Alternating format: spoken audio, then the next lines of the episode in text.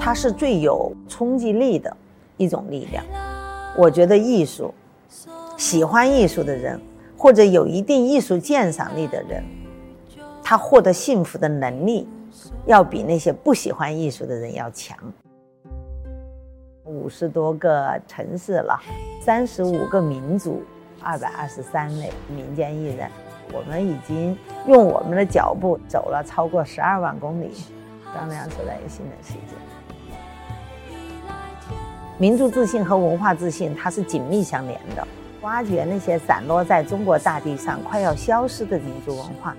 真正的让我们的这个民族文化的瑰宝能够传承下去。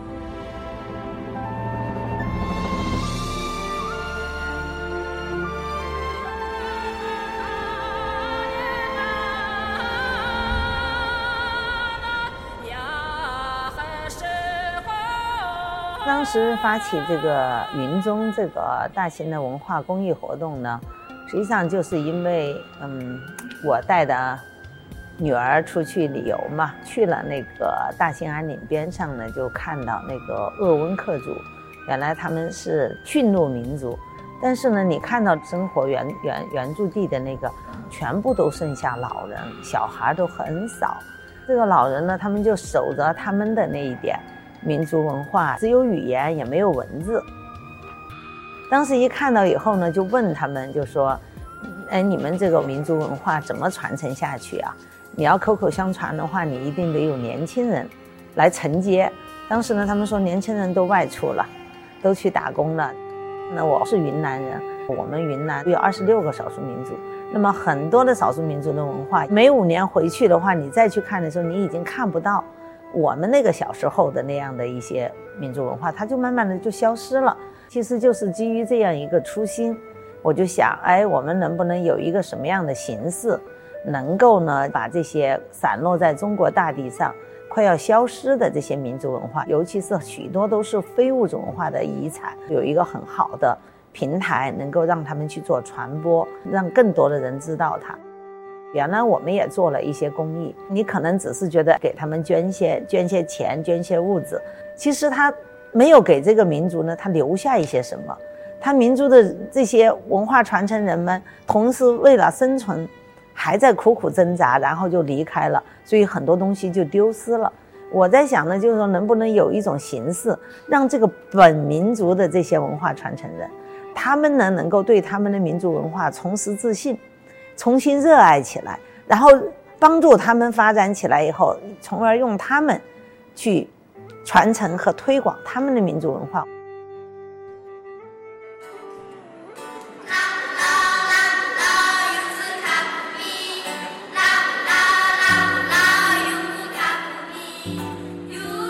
今年带来的就是彝族的这个妞妞合唱团。他们都是大凉山生活的彝族的这个女孩儿，而且呢，这二十个孩子来自于同一个学校、同一个年级，但是他们的年龄相差了六岁，百分之九十都是留守儿童，十几个孩子属于那种单亲了，曾经都属于辍学的这样一群孩子。我觉得我们能把他们啊请出来，第一次走出大凉山，到了北京。我觉得对这一群孩子来说，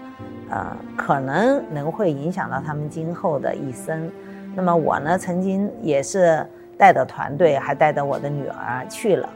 确实，他们的那种生活环境、学习环境和我们所在城市里看到的差异太大太大了。但是这一群孩子，他们还是非常的积极向上，向阳而生。能坚持他们自己的民族文化，然后用歌唱、歌声去表达他们的感情。那么你看，在舞台上，他们一表演，一旦唱起歌，他脸上都露出那种纯真的笑容，还有那个自信的那样的光芒。哎，我觉得这就是让我自己深受感动的。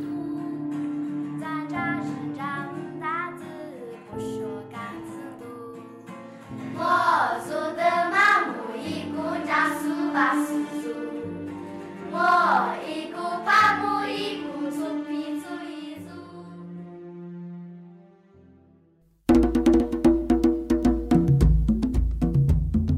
在这个过程当中，其实是一种共同的成长。他们其实也是一束光，照亮着我们。如果你是从善心出发，向光而行，那你就会越走越远，你的路就越转越广。第一年我们做的云中牧歌，其中有一个乐队安达乐队，就是他们这个鄂温克族和鄂伦春族组成的。那么这个乐队呢，通过了云中舞台走出来，现在已经就是在世界舞台上非常活跃。那么已经走了全球三十多个国家，他们对音乐的热爱，那么对他们民族文化的热爱，那么传递的给了更多的人，让更多的人去关注他们。所以这样的话，他们回到家乡去，就带动了他们原来在外打工的很多的这些呃孩子们，呃，要家长在外打工，然后这些孩子们重新去学习他们的语言文化，他们非常爱唱歌，但是呢。没有这个练习舞蹈的地方，一到冬天都在雪地里面，夏天的话就在草地上。我也是一直非常关注这个民族，我们呢就在呼伦贝尔给他们租了一个排练厅，然后把这帮孩子呢就从室外请到了室内，让他们呢有组织，那么定期的在那地方去。一六年的时候，那么请到了我们云中的这个舞台，他们重拾了自信，好几个孩子，那么现在呢就从事了专业的艺术院校。现在累计是两个多亿了投入，我们走访了五十多个城市了，三十五个民族，二百二十三位民间艺人，从我们这个舞台上得到了很好的发展。我们已经用我们的脚步走了超过十二万公里，丈量出来一个新的世界。光是能给予希望。还给人以温暖的，所以我是特别喜欢用“光”这个词来形容我们现在所做的事儿。民族文化的这些传承人们，他们自己也是一束光，通过我们的光，大家聚在一起，才能够聚合成更大的光束，照得更远。艺术和科技，它本身是一脉相承的。艺术的话，它能给予年轻人以冲击力；科技呢，要把艺术家的很多想象的事儿呢，要把它变成现实。就是要以一种创新的形式，才能将它们连接起来。我们觉得艺术这种形式是一个最好的连接，来传递我们的文化。民族的就是世界的。作为中国的企业来说，中国的艺术家来说，或者中国的艺术作品来说，如果你没有自己的语言表达，你没有自己的根，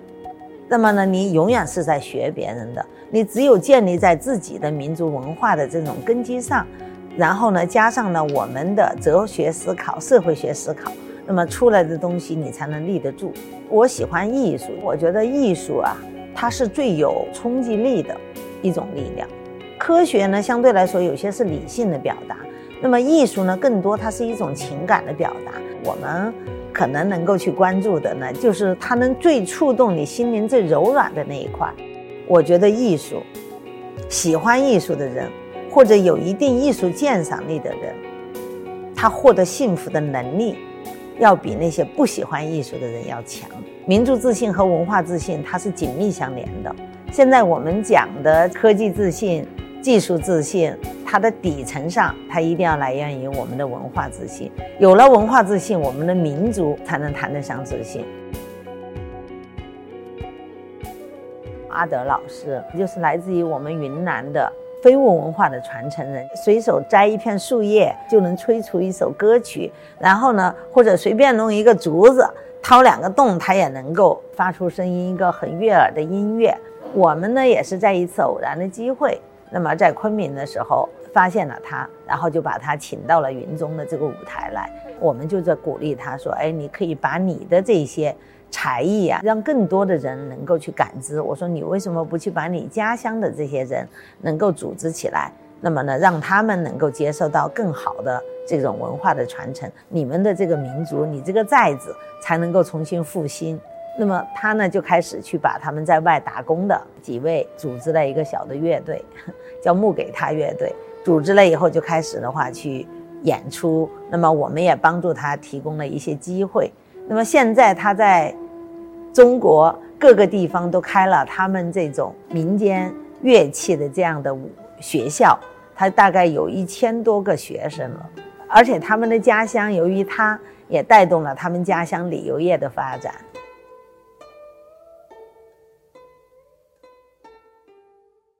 每个人其实你自身的内驱力就是你自己的根基。那么呢你只有内驱你才能散发出光如果你自己的话是一个内耗的，不是驱的，是往里走，不是往外的。其实你你是说，我们虽然说每个人都是一束光，你自己的光你是散发不出来的，要自我驱动。所以呢，我我是一直呼吁，你能成为更好的自己的时候，其实你就是能去照亮别人。我觉得我的孩子呢，对于人性的这种关怀上面，他有时候超出了我们，包括我自己，我也从他身上学到了很多。他特别容易去观察人的这种情绪变化。这一次到那个大凉山，其中走了几公里路，到了一个妞妞家，因为他妈妈不懂不懂普通话，啊，只懂彝族语言，那么还需要经过人去翻译。那么呢，我呢就在问他的妈妈，我说孩子的爸爸是在外打工嘛？其实这段话呢就触动了这个孩子，他的爸爸去年去世了，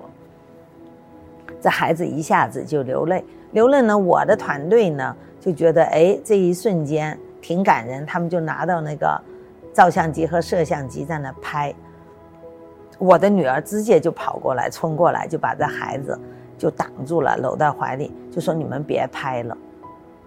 你们别拍了啊！你们都出去吧。哎呀，我我一下想到，我觉得他就能够和这孩子同理、感同身受。他觉得这个时候孩子是不愿意别人去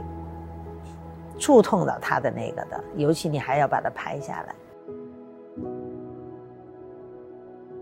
我的发起这个项目的初心啊，其实就是去挖掘那些散落在中国大地上快要消失的这些民族文化。通过我们这样的一个行动吧，能够让这个民族文化得到很好传承和推广。但是最关键的一点，就是要推动他们本民族的人，让他们本民族的人带动这个民族文化的传承和推广。因为我们中国中华民族是一个多民族，它的文化也是丰富多彩的。我们希望呢，各种各样的文化都能够给它结合起来，能够走得更远。我希望更多的人参与进来呢，让大家呢对民族文化的这种关注还有尊重，扶持这些民间非物文化传承人们，然后让他们在这个过程当中能够得到重拾自信，从而呢能够得到更好的发展，真正的让我们的这个民族文化的瑰宝能够传承下去，能够对我们整个社会的发展能够起到推动作用。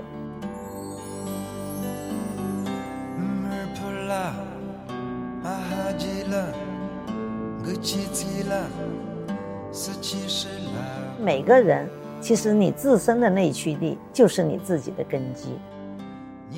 每个人都是一束光，你自己的光你是散发不出来的。所以呢，我是一直呼吁，你能成为更好的自己的时候，其实你就是能去照亮别人。